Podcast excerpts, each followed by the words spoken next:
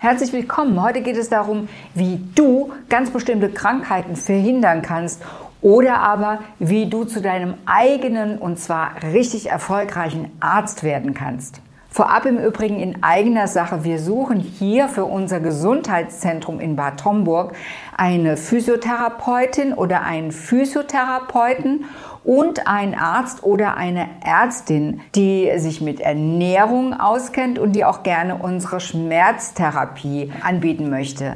Unter dem Video gibt es einen Link, da kommt ihr auf unsere Stellengesuche und dort könnt ihr euch dann auch bewerben. Würde mich freuen, von dir zu hören. Tausend Dank.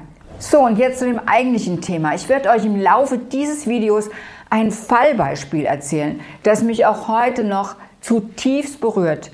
Wie genial unser Körper auch bei schweren Krankheiten in der Lage ist, sich wieder selbst zu heilen. Darum geht es nämlich. Jetzt erst einmal zu den Krankheiten, die du bestimmt schon alle einmal gehört hast und die du verhindern kannst. Selbst wenn du bereits daran erkrankt bist, sind sie wieder zu heilen.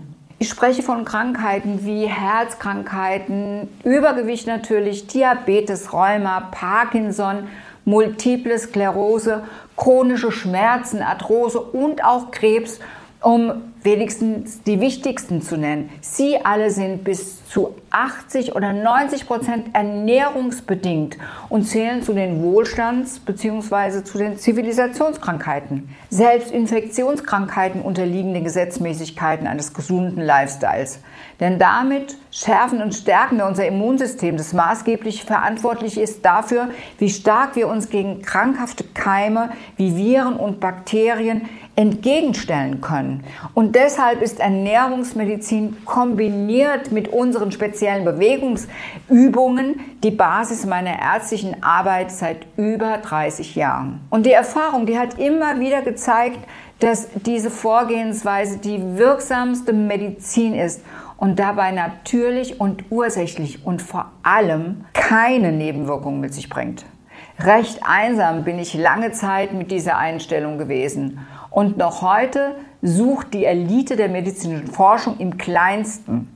Und dadurch lässt sie die unendliche Vielzahl der synergistischen Wirkzusammenhänge aller Funktionsebenen von uns Menschen fast völlig außer Acht. Gemeint ist damit die Macht unseres Lebensstils. Ich weiß, dass mein Ansatz wesentlich unbequemer ist als die verordneten Medikamente schlicht und ergreifend Tag für Tag einzunehmen. Aber ich will immer wieder darauf hinweisen, dass jedes Medikament, auch wenn es in bestimmten Zeiten im Leben extrem wichtig ist, immer mit Nebenwirkungen verbunden ist. Und jetzt zu dem Fallbeispiel, das ich euch versprochen habe.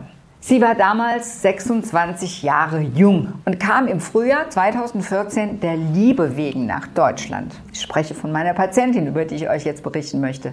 Natürlich hatte sie einen Grund, aber den erfahrt ihr gleich, weshalb sie zu mir gekommen ist. Die einzige für mich damals in der Anamnese, also der Erhebung der Krankengeschichte, ersichtliche Auffälligkeit waren die vielen Impfungen, die sie innerhalb von vier Monaten bekommen hat. Gegen Masern, gegen Polioinfektion, gegen Diphtherie, gegen Pertussis und Tetanus.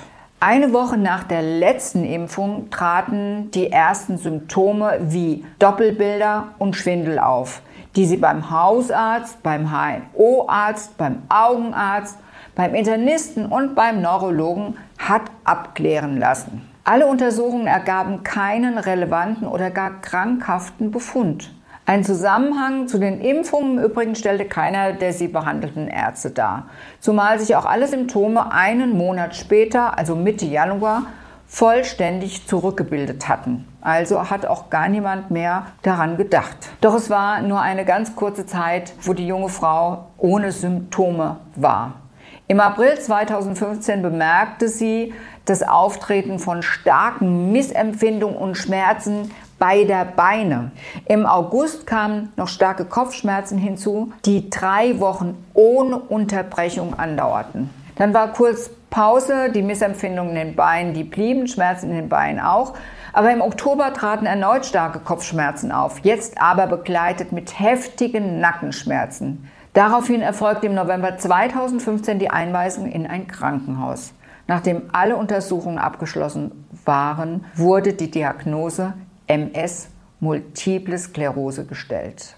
Die erste Behandlung mit einer sogenannten immunmodulatorischen Therapie wurde dann sofort eingeleitet, im Übrigen bei der immer das Immunsystem natürlich auch unterdrückt bzw. gehemmt wird, weil die Multiple Sklerose zählt ja auch zu den Autoimmunerkrankungen. Die junge Frau kam im Dezember dann 2015 das erste Mal in meine Praxis. Natürlich begebe ich mich immer gemeinsam mit dem Patienten auf die Suche nach dem möglichen Grund, also nach der Ursache für die Entstehung der Erkrankung. Nach der ausführlichen Anamnese fiel mir als einziges eigentlich das Zusammentreffen der zweiten Impfung mit dem ersten Auftreten der Symptome sofort auf. Ob es sich jetzt nun um eine Impfreaktion gehandelt haben könnte, der die Symptome der MS ausgelöst hat oder nicht, wurde nicht weiter untersucht und von meinen Kollegen schon gar als Unsinn abgetan. Also wir sind da nicht weitergekommen und ich weiß es im Übrigen auch bis heute noch nicht. Allerdings schließen die sowohl mittlerweile glücklich verheiratete junge Frau als auch ich diese Möglichkeit nicht aus.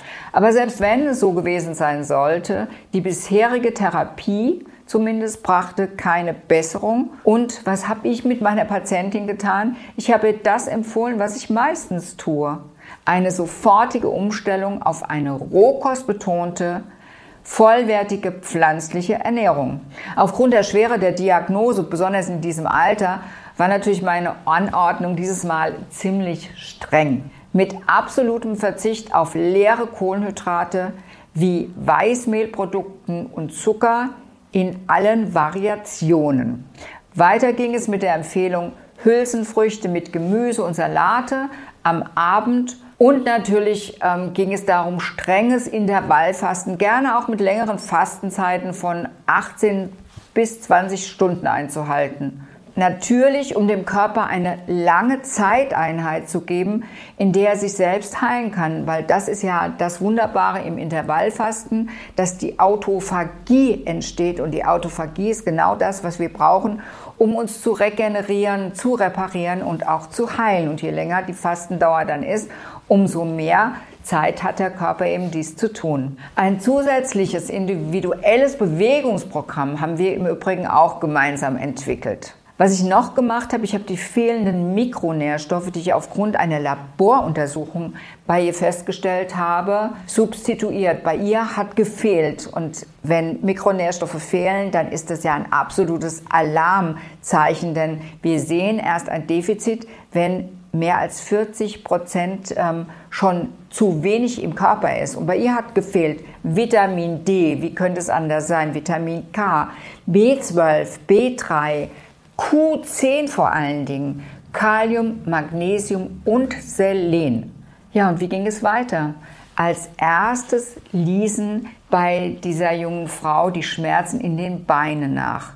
Kurze Zeit später hörten die Missempfindungen auch noch auf und der gesamte Gesundheitszustand verbesserte sich von Woche zu Woche und von Monat zu Monat. Die Patientin hat die zwischenzeitlich verordnete Interferontherapie der Neurologin 2017 abgesetzt. Und bei allen MRT-Kontrolluntersuchungen wurden keine neuen Entmarkungshärte, wie sie bei der MS zu sehen sind, gefunden. Und der Patientin geht es bis zum heutigen Tag richtig, richtig gut. Sie hat keinerlei Symptome einer MS-Erkrankung mehr. Sie wurde ein Jahr später schwanger und hat im darauffolgenden Jahr einen gesunden, wunderhübschen Jungen zur Welt gebracht. Während der gesamten Schwangerschaft ging es ihr absolut hervorragend. Sie hat während dieser Zeit ihr Damoklesschwert MS ganz, ganz oft, Gott sei Dank, nicht mehr präsent gehabt. Einfach weil es ihr so gut ging und weil sie auch so zufrieden und glücklich war. Das ist ein ganz ungewöhnlicher Fall, eine ganz ungewöhnliche Frau und ein ganz ungewöhnlicher Heilungsverlauf. Aber es ist nicht die einzige Patientin, bei der ich extreme Verbesserungen bei diesem Krankheits Bild nach der Umstellung der Ernährung und des Lebensstils habe begleiten können und beobachten können. Aber es ist schon der beeindruckendste Verlauf gewesen, wenn ich ehrlich bin. Und wie bei ihr funktioniert dieses Konzept auch bei Herz-Kreislauf-Erkrankungen, bei bestimmten Krebserkrankungen, natürlich ganz einfach bei Übergewicht mit all den Folgen wie Diabetes, ähm, Fettleber, metabolischem Syndrom, Autoimmunerkrankungen und natürlich auch anderen Organleiden. Es geht einfach darum zu verstehen, warum unser Körper mit solchen Krankheiten überhaupt reagiert. Du kennst meine vielen Videos, in denen es meist um Ernährung geht. Ich erkläre immer wieder die Heilkraft frischer, naturbelassener Nahrung, wie Früchten, wie Salate, wie Gemüse und vollwertige Lebensmittel, wenn möglich auch aus kontrolliert biologischem Anbau, weil die einfach so kraftvoll sind. Und du weißt, dass ich teilweise heftigste Kritik über ähm, bei dem Verzehr von tierischen Eiweißen wie Fisch, wie Fleisch, wie Milch und Milchprodukte und Eiern.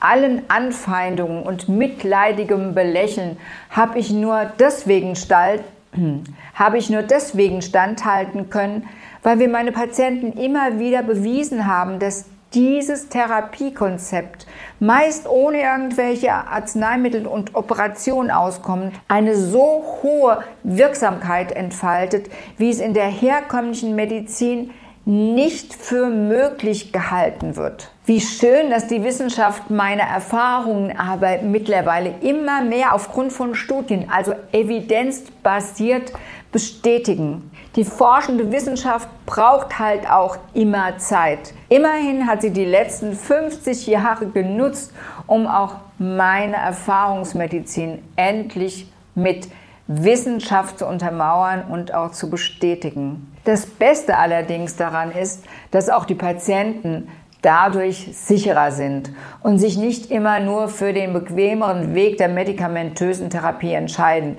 sondern ihre Gesundheit endlich zunehmend in die eigene Hand nehmen. Ich weiß sehr wohl, dass ich mit all meinen Gedanken, die ich euch immer wieder offenbare und auch mit meinen Erfahrungen, die ich euch schildere, natürlich ähm, nicht die bequemsten Tipps und Ratschläge gebe, aber es sind super effektive und deswegen freue ich mich, wenn du dieses Video teilst. Ich freue mich, wenn du meinen Kanal abonnierst und ich freue mich natürlich ehrlich gesagt auch immer über den Daumen nach oben.